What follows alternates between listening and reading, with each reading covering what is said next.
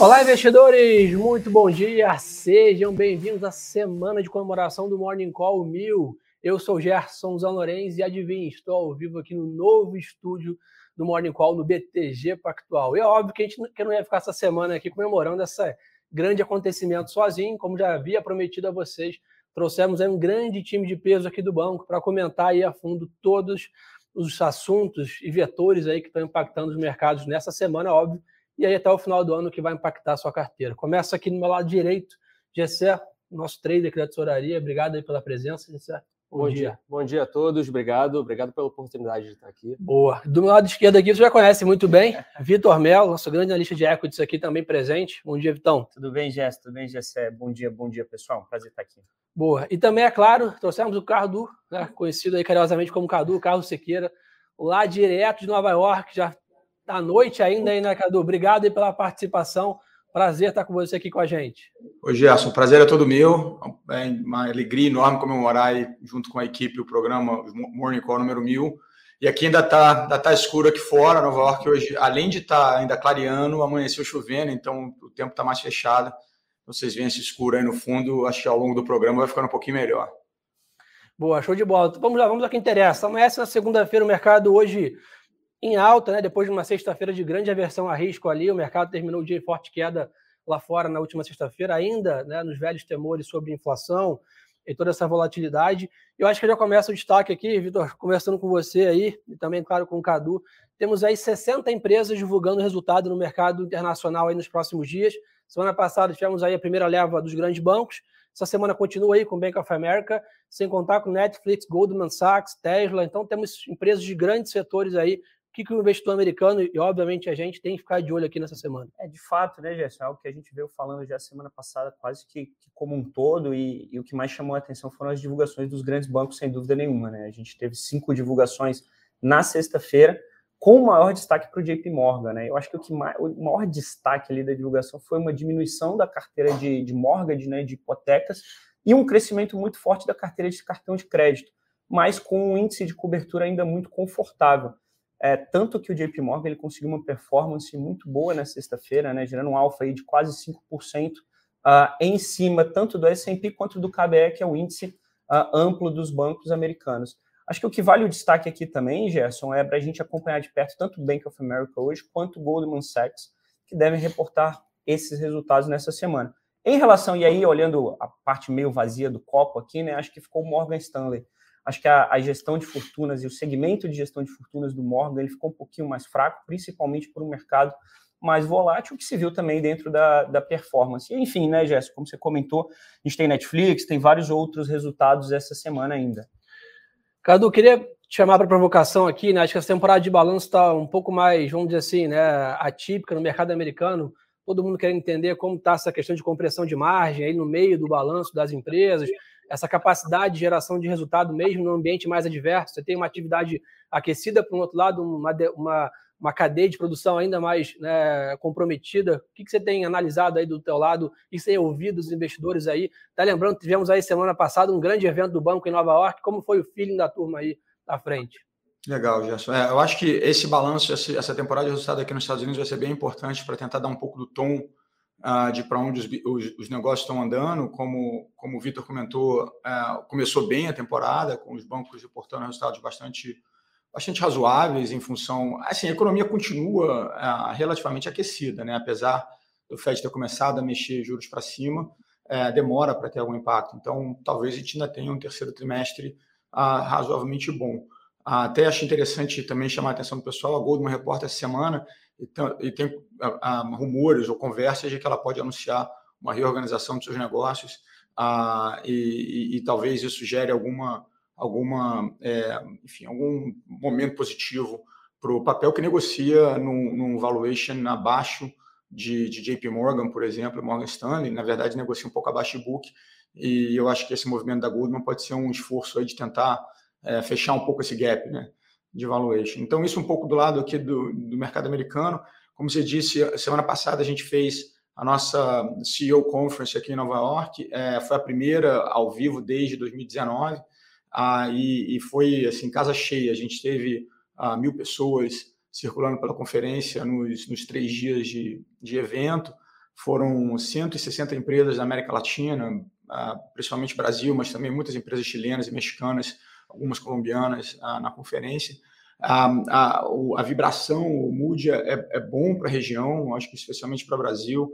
Acho que a gente, relativamente falando, parece mais bem posicionado do que outros países emergentes, é, principalmente, ah, bom, certamente melhor do que o leste europeu, tendo visto a situação de conflito lá, mas também ah, melhor do que, ou pelo menos relativamente melhor do que países no, na Ásia. Né? Então, acho que o Brasil começa a chamar ah, mais atenção relativamente, e daí eu acho que o interesse grande, e daí a presença forte na conferência na, na semana passada.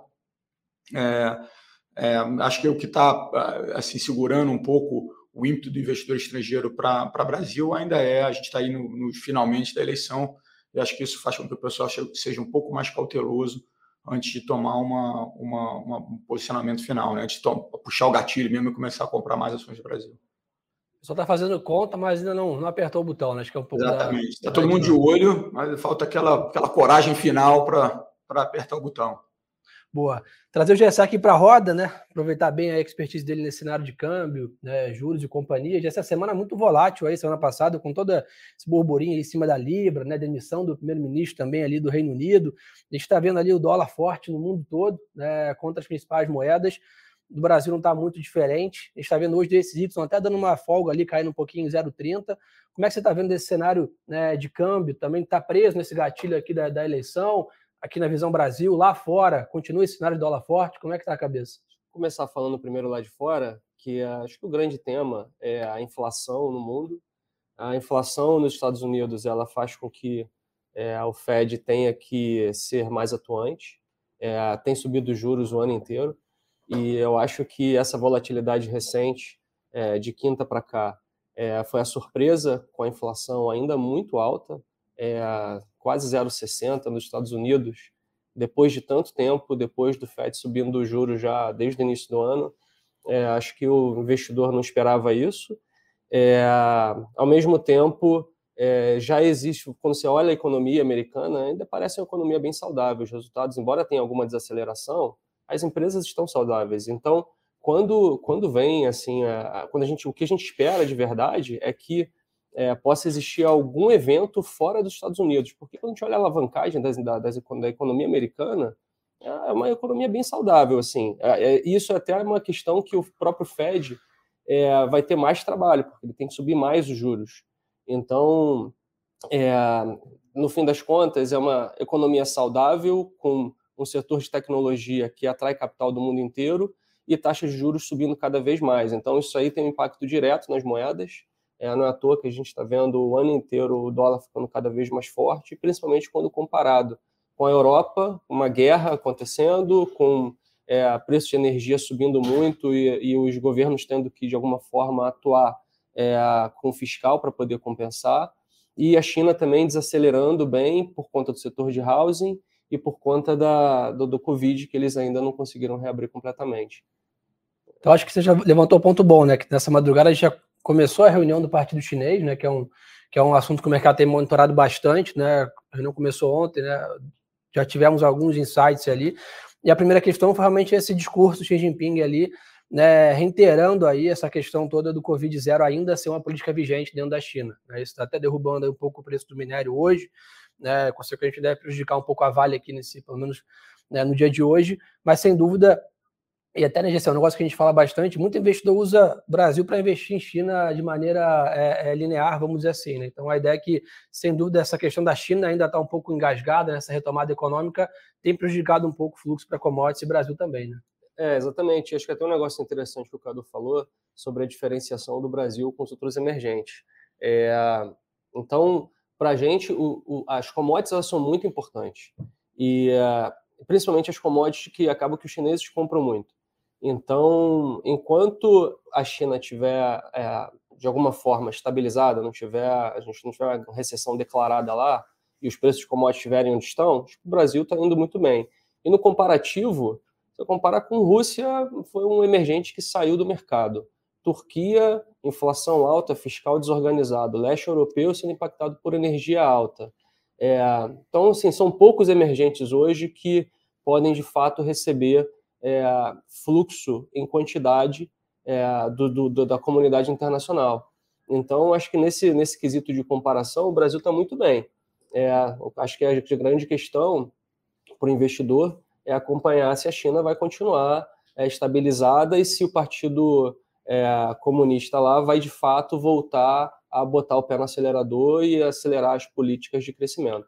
É o que a gente tem percebido, né? Até o Xi Jinping nessa madrugada reiterou aí que o desenvolvimento econômico é a prioridade, né, e ofereceu todo o apoio ao setor. Então, a, as falas em si né, têm sido falas contundentes pró-mercado. Porém, as medidas em si, né, Vitor, quando a gente olha né, o nível de, de, incentivo, de injeção de capital na economia, etc., ainda tem ficado bem aquém do que a gente estava acostumado. Eu não sei se a gente ficou mal acostumado também, a economia mundial ficou mal acostumada com o nível de injeção, ou realmente a China ainda está esperando melhorar esse cenário de Covid para pisar mais no acelerador, mas sem dúvida fica essa, essa divisão. Tive o petróleo hoje estável, aí com uma leve alta, 86 dólares aqui do WTI, minério de ferro recua para o menor nível desde 2021, em cima né, dessa questão da China. Então, sem dúvida, nos parece que a gente está caminhando aí para um último trimestre ainda de dúvida sobre a China, né? Ah, sem dúvida, né, Gerson? Acho que o, os pontos do, do GCL são muito pertinentes, principalmente no, no, que diz respeito à última fala né, do Xi Jinping no, no, no CCP, na, na convenção do CCP. Acho que o que mais chama a atenção aqui é que muita gente esperava é, que ele fosse ter algum tipo de, de, de, leniência, talvez aqui, um pouco maior com essas políticas de Covid zero, que principalmente na semana passada, né, a Golden Week, que voltaram a subir um pouco. É, e muita gente, obviamente, esperava que com política de Covid zero você teria uma atividade mais forte, uma atividade mais forte deveria favorecer uh, exportadoras de commodities, no nosso caso especificamente, Vale. É, não foi isso que a gente viu. É, acho que a fala dele foi muito clara em relação a que a política de Covid-0 continua sendo uma prioridade, é, assim como algumas outras áreas, como desenvolvimento de tecnologia, é, e obviamente lá na China, né, e aí eu acho que aqui é o, o, o ponto mais difícil de ser mensurado, é o quão insatisfeita a população chinesa está. Então, a gente tem começado a ver em alguns momentos o aparecimento de algumas manifestações que antigamente eram muito raras, né, Gerson? E aí eu acho que até trazendo um pouco para a nossa realidade aqui e, e, e, concordando e corroborando o GCE, uh, o Brasil ele está numa outra, já está numa outra pegada, já está numa outra vertente. A gente já fez a nossa subida de juros, a gente tem visto, uh, pelo menos na margem aqui, atividade também um pouco melhor. Alguns economistas extremamente respeitados até, até suportam um call de que pudesse ser, já está até num topo de ciclo. Uh, então, acho que nesse momento, né, e aí até, enfim, passando a bola um pouco para o Cadu também, que é o, que é o maior especialista aqui, acho que é, o, o stock picking aqui ele acaba sendo muito, muito vantajoso. Como a gente já tem comentado, algumas empresas de shoppings, algumas de varejo, acho que vale começar a dar uma olhada com um pouco mais de carinho, né, Cadu? É, não, legal. Eu até fazendo alguns comentários sobre os seus comentários, Vitor, e do, do GC também. É, primeiro, ah, hoje, se a gente olhar a alocação, se a gente olha os índices de mercados emergentes, ah, se a gente somar a China, Hong Kong, Taiwan, eles combinados têm quase 60% é, dos índices das alocações de dinheiro de fundos de mercados emergentes, que é uma alocação muito grande, muito concentrada. Na hora que você tem uma atividade econômica mais fraca na região e questões geopolíticas, acho que relevantes, aí a gente falou muito do discurso do, do Xi é, falando sobre Covid, mas também tem uma parte do discurso que é um pouco mais dura aí com relação a Taiwan, então sempre fica essa essa preocupação no ar, né, que a gente possa ter algum cenário um pouco mais difícil ali envolvendo, envolvendo esse potencial, enfim, essa disputa.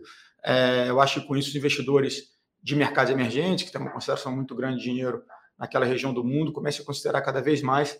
Eu não digo que, que vai diminuir radicalmente, mas mesmo que tenha uma pequena, uma pequena é, é, diversificação de uma, de uma parte dessa alocação que é muito concentrada a, no, na Ásia, para a nossa região, e aí, como já falou, tem poucas opções, o leste europeu deixou de ser uma opção, é, é, o, o, Brasil é um, é um, mercado líquido na região, né? acho que é o Brasil e depois o México, mas o Brasil é muito mais líquido que o México, é, é passa a ser uma opção quase natural para a diversificação. E aí, de novo, como a gente está comentando aqui, com condições é, macroeconômicas, ciclo monetário, mais favoráveis, eu diria, na, na margem mais favoráveis, relativamente mais favoráveis que possa atrair algum, algum capital para cá. E, e, agora, por outro lado, olhando o minério de ferro, concordo 100%. Eu acho que tinha uma expectativa muito grande de que com a, com a, a, a eleição, a reeleição do Xi Jinping na China, ele pudesse ter algum discurso um pouco mais é, é, para o mercado, principalmente com o Covid. Acho que o, a, a, situação do,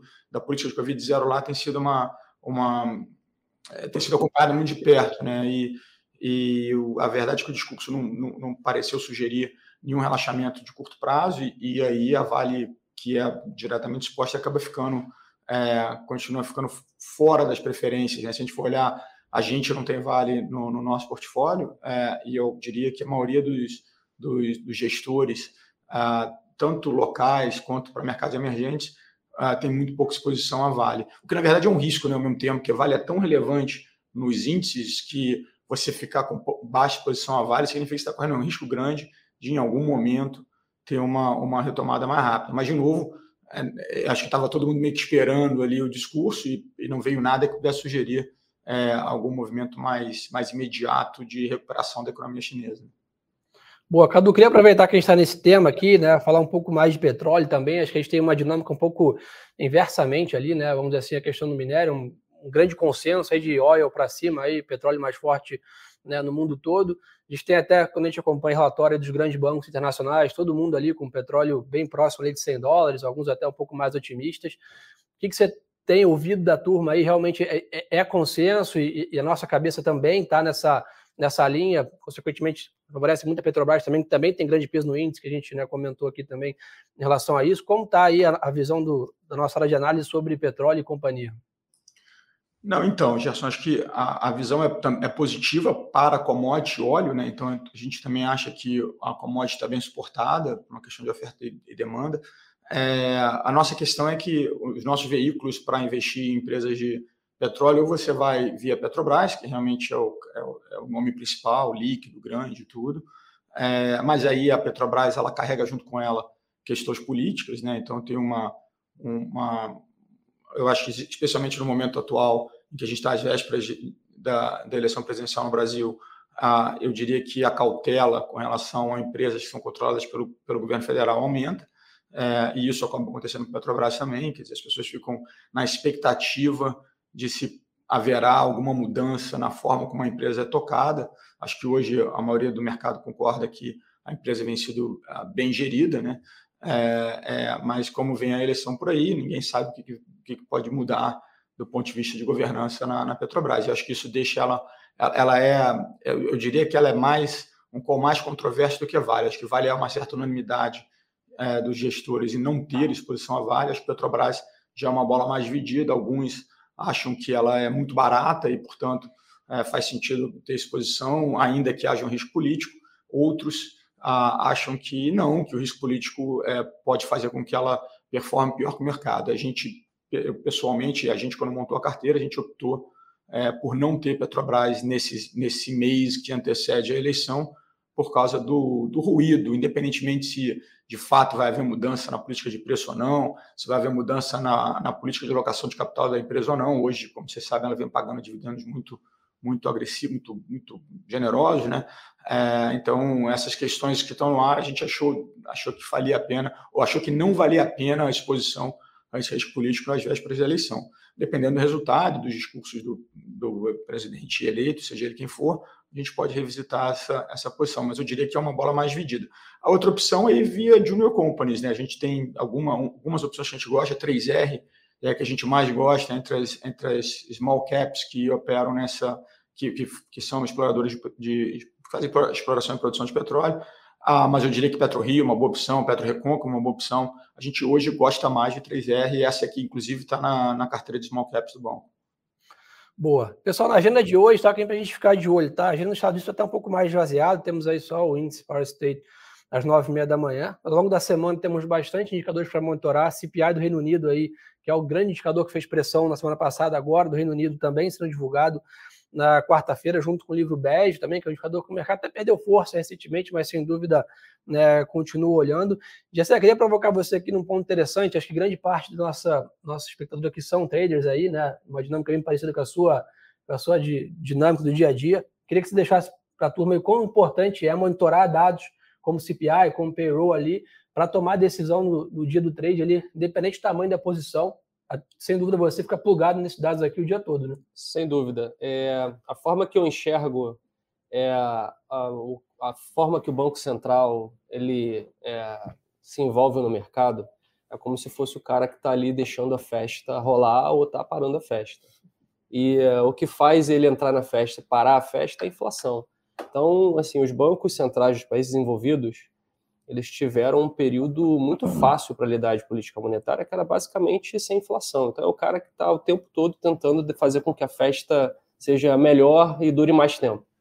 É, aqui no Brasil, ao contrário, né? O tempo todo o Banco Central tem que chegar e subir juros para poder parar a inflação. Então, é, o que aconteceu de um ano para cá é um pouquinho do que os emergentes estão acostumados a fazer o tempo todo. É, entrar, subir juros e fazer com que a economia se estabilize. É, durante a pandemia, os bancos centrais é, desenvolvidos, to, todos os bancos centrais de forma geral, o americano em especial, é, deram muito estímulo. E agora está a hora da gente pagar essa conta. Então, é, inflação alta significa basicamente subir juros, menos atividade, é, preços das empresas, quando se desconta os fluxos, vai ter um valor presente menor, então a empresa vale menos. Tem várias formas do, de, de se comunicar. Então, toda vez que a gente percebe que a inflação está vindo mais alta do que a gente esperava, e o mercado vai reprecificar isso, significa uma taxa terminal é, de juros mais alta. É, o, o o Fed, Estados Unidos, basicamente baliza quase todas as taxas de juros do mundo. Então, quando o Fed está subindo juros, é, não é coincidência, quase todos os outros bancos centrais vão subir ou no mesmo momento, ou um pouco depois, ou um pouco antes. É, os ciclos são muito correlacionados. Então, é, acho que assim vai ser bem importante a gente entender quando que o Fed vai parar, quando que acaba essa história. É, a gente acabou de ter uma reprecificação de 4% de taxa terminal, é, os, outros, os últimos dois prints de inflação foram bem altos nos Estados Unidos. Então, hoje a taxa terminal está em torno de 5%. É, e eu acho que se tiver mais uma reprecificação para cima nessa taxa terminal, os ativos vão continuar pressionados. Então, é, a forma de operar é ficar olhando exatamente quando esse vai ter essa virada do Fed, que eu acho que isso vai dar assim, uma boa oportunidade de tanto vender dólar quanto comprar bolsa. Boa. Quem está perguntando dólar de hoje, turma, sem dúvida, a gente está até vendo DXY um pouquinho para baixo hoje lá fora, uma, marginalmente caindo 0,30, que indicaria um dólar em queda aqui no Brasil. Porém, né, a gente teve aí, lembrando ontem, né, um debate bem acalorado aí para a corrida presidencial que pode trazer mais volatilidade para o mercado também. Não está tão forte assim o movimento lá fora, então acho que imagino que o dólar, talvez nessa abertura, pelo menos aqui, não deve ter grandes né, mudanças nesse curto prazo que é um pouco do que o Álvaro comenta bastante com a gente aqui, né? Até passar essa eleição, a gente imagina muito esse câmbio aí comportado entre esses 5,10 e 5,40 nessa banda aqui, bem lateralizado, né? De um lado a Selic defende aqui, né? Passar desse patamar, para o outro lado ainda esse cenário de incerteza que a gente comentou aqui, não deixa também o câmbio negociar abaixo de 5 aqui nesse curto prazo. Pular para o Brasil um pouquinho aqui, aproveitar, óbvio, quem perguntou aqui, a gente vai responder pergunta assim, pessoal. Finalzinho da live aqui, tradicionalmente, a gente puxa as perguntas aqui para comentar com vocês. Sem dúvida, Brasil, para a gente monitorar hoje. Temos o IBCBR de agosto, que é a proxy do PIB aqui, um bom indicador para a gente monitorar. A gente vem vindo uma bateria grande de dados de atividade positivos, né? Veio dados do varejo, veio dados de serviço, indústria. O Brasil vem com uma atividade né, robusta. Quem acompanha também tradicionalmente o Boletim Focus, segunda-feira, vem percebendo uma revisão de atividade aí autista nas últimas divulgações. Então, esse dado de hoje é importante e faz preço até no setor que todo mundo tem perguntado aqui bastante sobre isso já, que é o varejo. Né? A gente viu o varejo sofrendo bem também ele na semana passada, nessa volatilidade acabou né, indo junto. E aí, sem dúvida, esse dado aqui vai mostrar ali, pode dar um bom insight de como ver a temporada de balanço para varejistas, né, Vitor? Ah, com certeza, Gerson. Acho que o que vale o destaque aqui, e, e, recentemente a gente tem acompanhado bastante as empresas de varejo, né, até para tentar entender um pouco melhor nessa dinâmica que o Gessé muito bem comentou lá fora, aqui no Brasil a gente já tem uma clareza maior, né? A gente entende que essa, que essa taxa terminal, que a Selic terminal é de 13,75. Dado esse panorama, a gente também entende que, poxa, vale a pena começar a olhar para algumas companhias de long duration um pouco mais com, com cuidado com carinho aqui, né? Algumas empresas que ficaram nesse último, nesse último ano, nesses últimos 12 meses aqui, um pouco mais largadas, e aí quando eu falo assim, estou falando de, das, das, grandes varejistas mesmo, estou falando de Magalu, estou falando de Renner, é, acho que Arezo teve uma performance excelente recentemente, mas Arezo também, o próprio Grupo Mateus, que fez IPO recente, então acho que todas essas companhias, elas acabam sofrendo por, por dois fatores principais, né? Tanto, tanto alavancagem, e aí a alavancagem acaba sendo menor, porque as empresas brasileiras elas são bastante desalavancadas, mais o impacto da taxa de juros na precificação dos ativos. E esse impacto acaba sendo maior para as empresas de duration maior. Uma vez a gente tendo essa Selic já precificada e esses ativos de mais fácil precificação e previsibilidade, a gente entende que pode ser o momento de começar a colocar o pezinho no setor de novo. E aí os principais papéis que a gente gosta bastante aqui, Lojas Renner é, e Grupo Mateus. Acho que Lojas Renner é um valuation barato, um ativo de qualidade. Grupo Mateus, por outro lado, deve ser um papel que se beneficia também dos auxílios fiscais, né, que têm sido fornecidos para a população, saíram de 192 reais, foram para 600 reais. Então, você acaba tendo aqui também é, uma ajuda em relação a esses papéis. Também gostamos de, de varejista de alta renda, por exemplo, continuamos gostando de Arezo.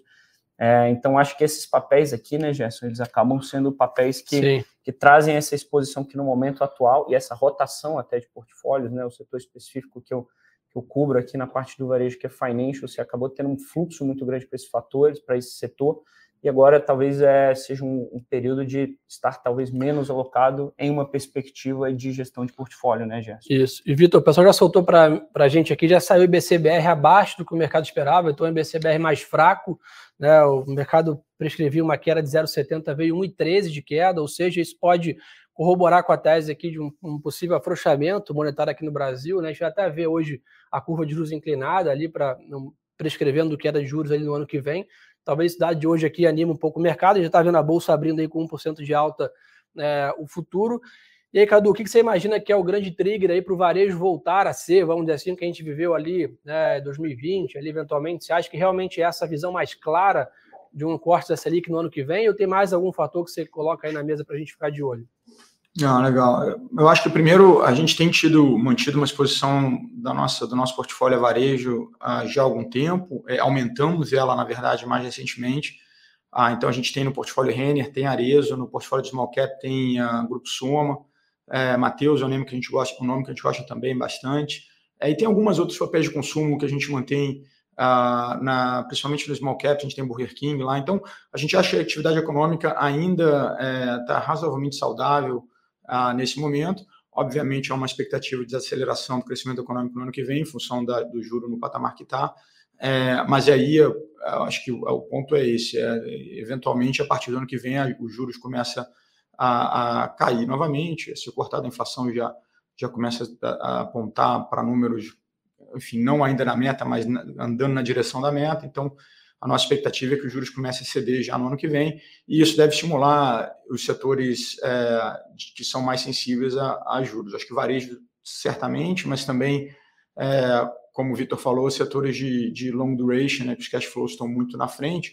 A gente tem exposição à infraestrutura na carteira, a gente tem a, a Rumo, é um dos nomes que a gente gosta, que está na carteira, a gente gosta a de Localiza, que também hoje faz parte do, do portfólio, então são nomes que a gente acha que se beneficiam de uma redução de, da, da taxa de juros. Ah, e, outro setor que a gente é, é, reinseriu na carteira recentemente foi constru, foram construtoras, né? a gente começou com construtoras de baixa renda, é, aproveitando aí a, a, a, melhora nos termos do programa a Casa Verde e Amarela, que foi anunciado pelo governo alguns meses atrás. Então a gente, a gente colocou MRV no Tensim e, e Cure no Small Caps para tentar capturar esse sentimento melhor no, no, minha, no Casa Verde e Amarela, é, e, e, que a gente acha que, independentemente do, do presidente, mesmo que o, se, sendo o presidente o Bolsonaro reeleito e o programa acabou de ser, os termos acabaram de ser melhorados, ou mesmo num cenário em que, em que o ex-presidente Lula é eleito, esse é um programa que tem funcionado bem, é um programa que os dois presidentes suportam, e a gente acha que, os, que as condições desse programa vão permanecer é, fortes aí não, não importa quem ganhe. Né? E a gente até foi um pouquinho mais arriscado nesse último mês e decidiu adicionar a Cirela no Tensim, que aí ela já é uma é um um pouco mais arriscado, é uma excelente empresa, market cap dela é maior, né? então ela é uma, mais líquida, é, mas ela está mais solta nas variáveis econômicas, ela não tem um programa que balize os termos de operação, então por isso digo que é um pouco mais arriscada. Mas a gente tem feito esse movimento na direção de, de setores e empresas que, que eventualmente beneficiam de uma redução de juros em algum momento em, em 2023. Boa. Só perguntar sobre Renner e Arezzo. O já deu qual aqui que são top picks nossos aqui. Né, o Dan falou aqui sobre as ações de tecnologia, né, estão em queda e que deve se manter esse efeito. Há pouco o Gessel comentou aqui, né, esse movimento de abertura né, de taxas lá fora que deve se manter ainda por, por algum médio prazo, sem dúvida vai deixar né, esse setor bem mais penalizado do que a gente viveu 19, 20, ali 18 com aquele bull market do setor tech. Mas também, Vitor levantou um ponto bom aqui, que é o stock pick, né? Tem algumas empresas ali que são tech, mas não tanto, vamos dizer assim. Eu quero dizer que são grandes geradores de caixa, né? Que trazem muita qualidade na sua operação e que tão, acabam sendo classificadas na mesma cesta e estão sofrendo igual. Então pode ser uma oportunidade ali, pode olhar a mesma Apple ali, Microsoft, outras empresas é, sofrendo junto com a S&P ali e mudando um pouco a sua qualidade. Então acho que é importante mais do que nunca ficar de olho né, em cada empresa e fazer uma seleção, aí seguir nossa atenção, seguir né, as carteiras que a gente faz, esse trabalho aqui é, nessa visão.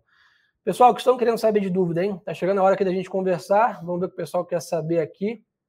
O pessoal está perguntando aqui quais são os melhores setores, né? Se a gente tiver um cenário de Selic ano que vem voltando ali próximo de 10, que sem dúvida aí, é, varejo, construção civil, esses setores devem caminhar bem, né, turma? Devem, devem, Gerson. Acho que, acho que esse, acho que tem dois, dois pontos aqui para a gente tentar pensar um pouquinho, né? Um primeiro de, de uma perspectiva de, de alocação de ativos, de asset allocation, e uma segunda perspectiva do próprio stock picking. Por que, que eu faço essa diferenciação? Né? Acho que dentro de setores, por exemplo, de tecnologia, você tem companhias que têm um fluxo de caixa mais curto, uma duration menor, e companhias que têm um fluxo de caixa mais longo. Em geral, os investidores, quando eles pensam no asset allocation, eles vão para o tech, quando cai, basicamente esperando essa queda da taxa de juros, que deve favorecer o preço dos ativos. Mas lá dentro tem também empresa de qualidade com duration menor. E hoje um papel que a gente gosta bastante, né, Cadu? E aqui eu vou deixar o Cadu, sem dúvida, dar uma aula nisso, mas um papel que a gente gosta bastante do duration um pouco menor, por exemplo, a Intelbras. Eu acho que é um papel hoje que tem uma geração de caixa forte, que cresce há 20 anos com ROIC de 20%. Então, acho que é, é um papel, sem dúvida nenhuma, para ficar de olho, né, Cadu? É, sem dúvida. A gente, a gente gosta bastante de Intelbras. Acho, eu diria até que ela é menos tech do que é, a princípio as pessoas acham. Né? Ela é uma empresa que tem uma produção industrial, uma distribuição. É, a distribuição da Intelbras é invejável. Assim, é difícil achar uma empresa com uma, uma, capacidade de distribuir produtos como a Intelbras tem. Inclusive, até o CEO da, da Intelbras, o CEO Altair, teve aqui em Nova York semana passada, e eu diria que foi um dos highlights assim, da, entre as empresas. A agenda lotada, muita gente elogiando a, as conversas aqui, aqui em Nova York. Então, foi a primeira vez que eles vieram fazer é, roadshow conversar com investidores estrangeiros, eles nunca haviam saído do Brasil.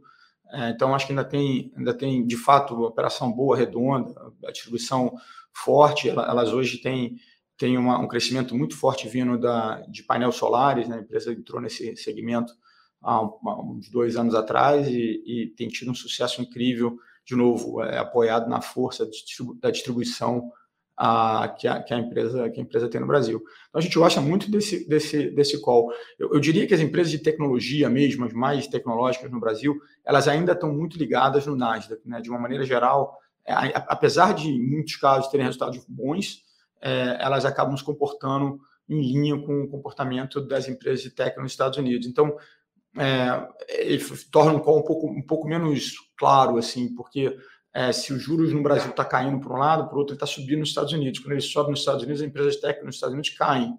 E aí essas empresas brasileiras de tecnologia que são muito ligadas na performance do mercado tech americano acabam caindo junto, né? Então ela torna esse call um pouco mais um pouco mais difícil. A gente tem sido mais cauteloso com as empresas é, de tech no Brasil por causa do, da situação aqui fora, né? Por causa da subida dos juros no mercado americano. Boa, já está falando dessa parte de cautela, etc. A gente vê hoje aqui no Brasil muito investidor acaba utilizando compra de dólar como uma boa proteção defensiva ali, né? Simplesmente mais tanto volatilidade local quanto global, né? Mesmo em momentos que o problema é nos Estados Unidos, o dólar fortalece, né? Hora que ele acaba sendo reserva de capital ali do mundo. Como é que você está vendo esse cenário de dólar real aqui? Você acha que compra de dólar é, um, é um bom, uma boa proteção ali? O que, que você está vendo? Está tá limitado esse upside? Eu, eu, pessoalmente, acho que o período em que o dólar era um bom hedge passou.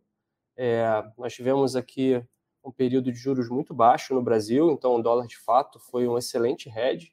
É, mas agora, com esse juros de 13,75, é, mesmo nos Estados Unidos subindo juros, o resto do mundo subindo juros, a gente ainda tem um belo diferencial, é uma aposta cara, apostar, comprar dólar aqui. é, as contas externas brasileiras elas são bem sólidas. É um país que fez o ciclo monetário antes. É, até no FMI eu vi é, vários relatos do Banco Central brasileiro sendo bem elogiado pela, pela postura que teve na, com relação à inflação. Começou o ciclo antes, terminou antes. É, então, assim, eu, eu acho que o real, no fim das contas, ele tem um bom fundamento. Está na hora de comprar real ou não, para mim, a gente pode discutir. Na, na, minha opinião, é quando que eu quero comprar real. Agora, ficar vendido em real, comprar dólar hoje, eu não vejo como um bom hedge. Acho que um bom hedge seria, talvez, olhar a própria bolsa, é, estrutura de opções, algum tipo de derivativo que possa te proteger, porque hoje realmente tem muita coisa acontecendo no mundo que pode trazer volatilidade. É, tem é, situação da Ucrânia, tem China, tem várias coisas, tem o FED subindo juros que pode errar a mão em algum momento. Então, buscar proteção com uma estrutura de opções, tanto na, em alguma ação específica quanto no índice, eu acho que pode ser muito mais vantajoso do que no dólar, que eh, vai ser uma aposta cara e pode não proteger.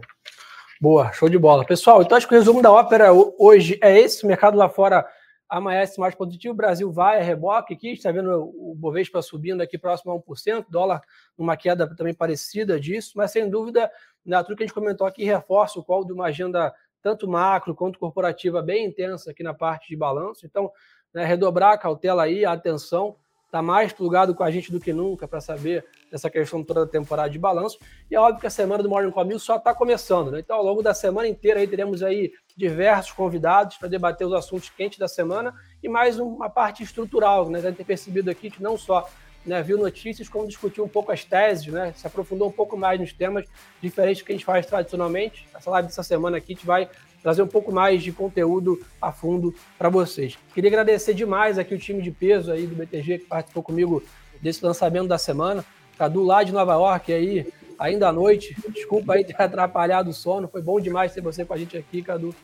É um, prazer, muito obrigado pelo convite. Na verdade, a gente tem o nosso morning call aqui em Nova York é todo dia, 7h15 da manhã, então a gente está acostumado aqui com, a, com esse período de noite aqui nessa época do ano. Mas é um prazer enorme estar aqui com você e com os nossos ouvintes aqui falando um pouco sobre, sobre cenários e, e economia. bola dupla, obrigado também pela presença. E é claro, não dá para de agradecer aí a todos que acompanharam a gente aí. Chegamos a quase 600 likes aqui no YouTube, Instagram bombou também. Só está começando, então quem não acompanhou ainda, eu acho que algum colega quer acompanhar essa live também, manda para ele aí, compartilha. A semana toda vai ser intensa, só está começando hoje.